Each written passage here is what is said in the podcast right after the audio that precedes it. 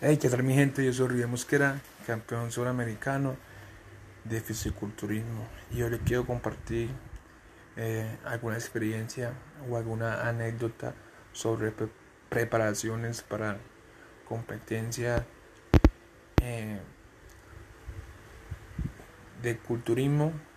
¿Cuánto tiempo? Eh, ¿Cuánto tiempo dura una preparación?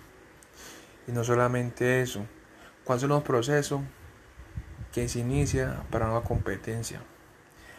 Bueno, a raíz de eso, eh, debe resaltar en qué rama de fisiculturismo estás ubicado, si eres hombre, si eres mujer, si eres Memphis, si eres clase eh, si eres bodybuilding.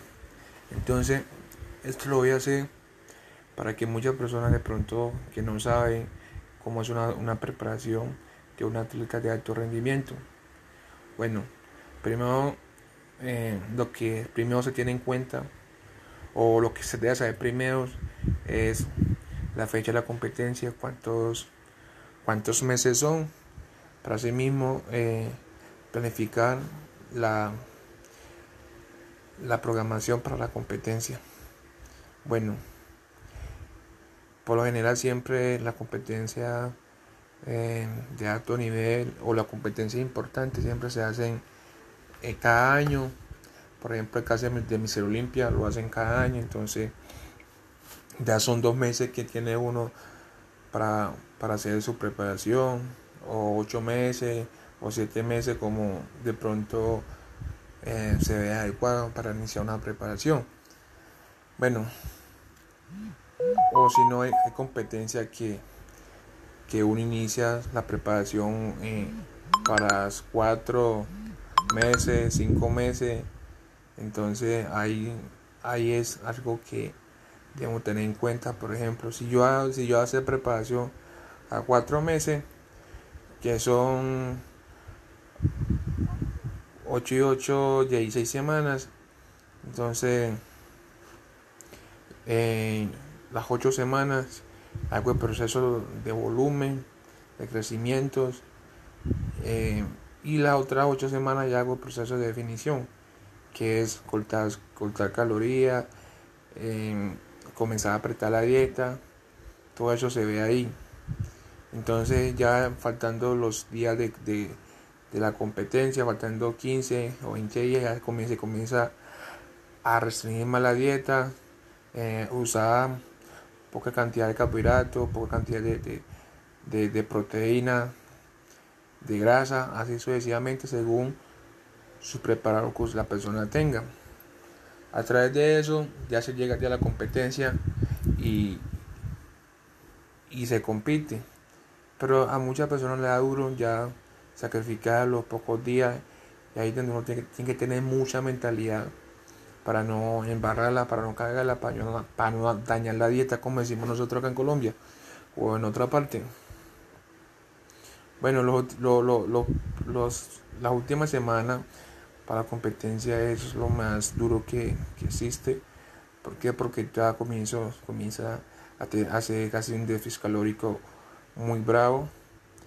Comienza, si antes consumía, por ejemplo, 500, 600, 300 gramos de, el carbohidrato ahorita consumí, eh, no sé, 100, 80, 50, por ejemplo, según, según la persona, según el atleta que, que, que se está preparando. Entonces, ya la energía ya que la energía que nos queda uno para un entrenamiento es muy poca y a muchos nos da pereza entrenar así porque eh, no tenemos suficiente energía como para hacer un entrenamiento de alta intensidad. Otra cosa ya, otra cosa también tiene que ver con, con la ansiedad respecto al agua que se quitan pocos días antes de la competencia. ¿Por qué se quita el agua? El agua se quita porque eh, al tú eh, hacer secado y estar consumiendo agua, eso eh, te va a comenzar, si, perdón, si no quitas el agua, durante los últimos días la competencia va a llegar retirando líquido. Entonces se quita el agua, se quitan los hoyos, se quitan muchas cosas. Y ahí donde, donde muchas personas no aguantan eso y optan por, por, no sé, por hacer trampa y dañar la dieta. Entonces hay que tener mucha, mucha, mucha eh, paciencia en eso. Bueno, llega el día de la competencia, se hacen las cargas, muchos no se cargan con diferentes cosas, por ejemplo, muchos cargan con carne frita, con hamburguesa, con helado, con pizza, con muchas cosas, con pastel. Entonces, eso depende de, de, cada atleta con qué carga. Entonces, hay gente que carga y la carga le hace bien, pero hay otro que carga y la carga no, no, no le compleja, no la asimila bien el cuerpo. Entonces, se van a ver raros, se van a ver, se van a ver raro cuando se en tarima, se van a ver muy llenos y mucho optan por consumir líquido, por, no por, por retener líquido. Entonces, debemos tener claro de cuál es la carga que a uno más le sirve. Ya después, después de haber cargado ya llega lo que eh, la pintada eh, la, la, pintada para usted subirse a la tarima eh, otra cosa que también se deben tener en cuenta el pesaje del atleta cuánto pesó su número y categoría por la cual va a competir y está pendiente al llamado de los jueces. Después de eso ya sí se viene la pintura. Eh, la pintura consiste en protan, otros usan vasodilatador, eh, según como la persona se vea, o hay personas que solamente utilizan aceite, pero las personas que somos de colores necesitan mucha pintura y hay cuerpos que la pintura la absorbe de una manera impresionante. O sea, tú te pintas y después de 10, 15, 20 minutos ya se te secó la pintura, entonces que volver otra vez a pintar. Entonces eso, eso consume, esa persona así o ese cuerpo consume mucha pintura. Y si una persona grande va a consumir más pintura y, y, y es bastante, eh, como te digo, es bastante duro pintar a una persona grande, a un atleta. Por lo general una persona que pese más de 100, ciento y pico de kilos, son dos personas que deben pintarlo. ¿Sí me entiende? Eh, muchos se hacen manual, otros se hacen eh, con máquina, entonces eso también ayuda bastante. Pero una persona que se hace que se pinte manual, entonces es bastante complicado. Bueno, ya después de pintado, ya si ya te llaman por categoría, sales sales a, allá a, de, a los actos protocolarios que exigen la liga o, o, la o el organizador del evento que es como rendirle un pequeño homenaje a, a los culturistas se canta el himno de, de si está en tu país se canta el himno de tu país así sucesivamente. Bueno ya respecto a eso ya comienza a salir tu categoría, ya sales, compites y ya otra vez vuelve y baja, después te llama a premiación, entonces ahí está si clasificaste o no clasificaste.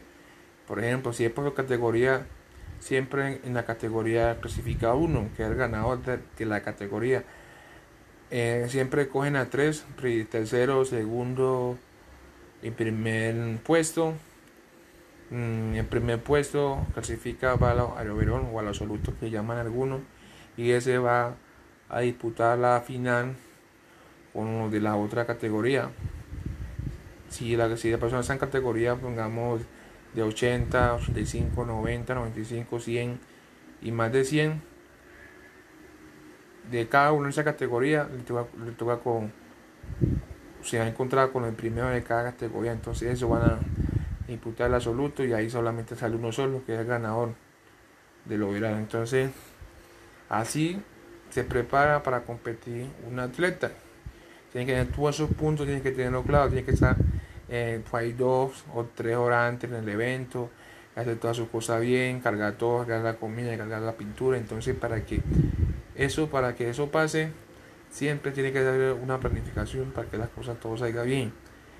Y no solamente eso, o sea, el atleta tiene que estar pendiente de, todo. Y también tiene que tener un ayudante para que esa, persona esté pendiente al llamado cuando la persona ingrese a tarima. Entonces, mi gente, eh, así que se maneja eh, o se hace y se prepara una persona para una competencia. Así que mi gente, lo vemos en un próximo podcast. Espero les guste y lo puedan compartir.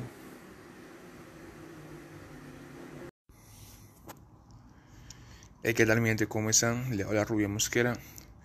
Nuevamente yo por aquí les traigo un nuevo podcast. Espero les guste. Lo puedan compartir y comentar. Bueno, les traigo sobre un mito que la gente dice sobre lo que es el músculo abdominal. Y veo que muchas personas dicen que no entrena el abdomen porque sale con la dieta. El abdomen es un músculo como cualquier otro, como el pectoral, como el hombro, como el brazo, como la pierna, por ejemplo. Y veo que la gente dice que no, que no se puede entrenar porque, porque sale con la dieta. Si yo, te, si, yo te, si yo te hago esa pregunta, si tú estás entrenando un músculo, si, perdón, si tú estás entrenando en un gimnasio y no entrenas un músculo, ¿qué pasa? El músculo no va a crecer. Comienzan a coger forma y a crecer los otros músculos que tú entrenas. Entonces, por eso el abdomen se debe entrenar. ¿Cuántas veces? Ah, bueno, se puede entrenar pues, tres veces a la semana eh, con cierta cantidad de repetición. Eh, así como entrena cualquier otro músculo, puede entrenar el abdomen. Le puedes meter carga, lo puedes hacer con tu propio peso, etc. Así que veo que la gente a veces comete esos errores de que, que el abdomen solo aprieto la dieta y el abdomen me sale.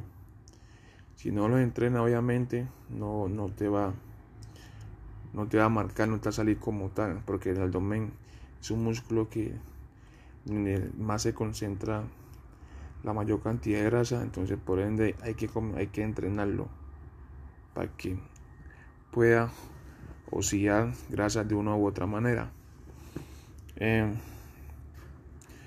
cuando, cuando entrena el abdomen es, es importante entrenar los, los oblicuos, ya que el, el abdomen está compuesto por la siguiente manera traveso abdominal, oblicuos interno, oblicuo externo, recto abdominal. Esas son las cuatro partes que componen o que están formadas por el músculo abdominal. Entonces, por ende, cuando entreno abdomen, debo de entrenar eh, los cerratos o los oblicuos, como muchos le dicen. Eh, cuando uno entrena el músculo, que la gente dice que no se puede entrenar o muchos tienen otro mito de entrenador todos los días, no, o sea, no hay sobre no hay necesidad de, sobreentrenarse. Entonces, eh, para entrenar todos los días, no.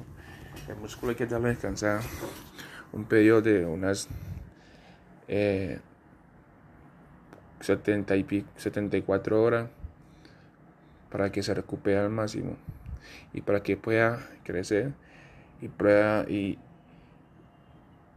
y al comer es que el músculo crece. Entonces eh, veo que la gente eh, entrena el abdomen todos los días, entonces para mí no hay necesidad de entrenarlo todos los días, porque ahí comienza a quemar músculo cuando comienza a entrenarlo todos los días. No le da ese descanso previo que el músculo necesita, entonces por ende no va a crecer. Eh, es una, es una de las gran de, la gran, de los gran errores y gran mito que tiene la gente respecto al abdominal. Otros se colocan faja que para quemar grasa. La faja no quema grasa, la faja lo que ayuda a reducir un poco lo que es la cintura, a darle forma.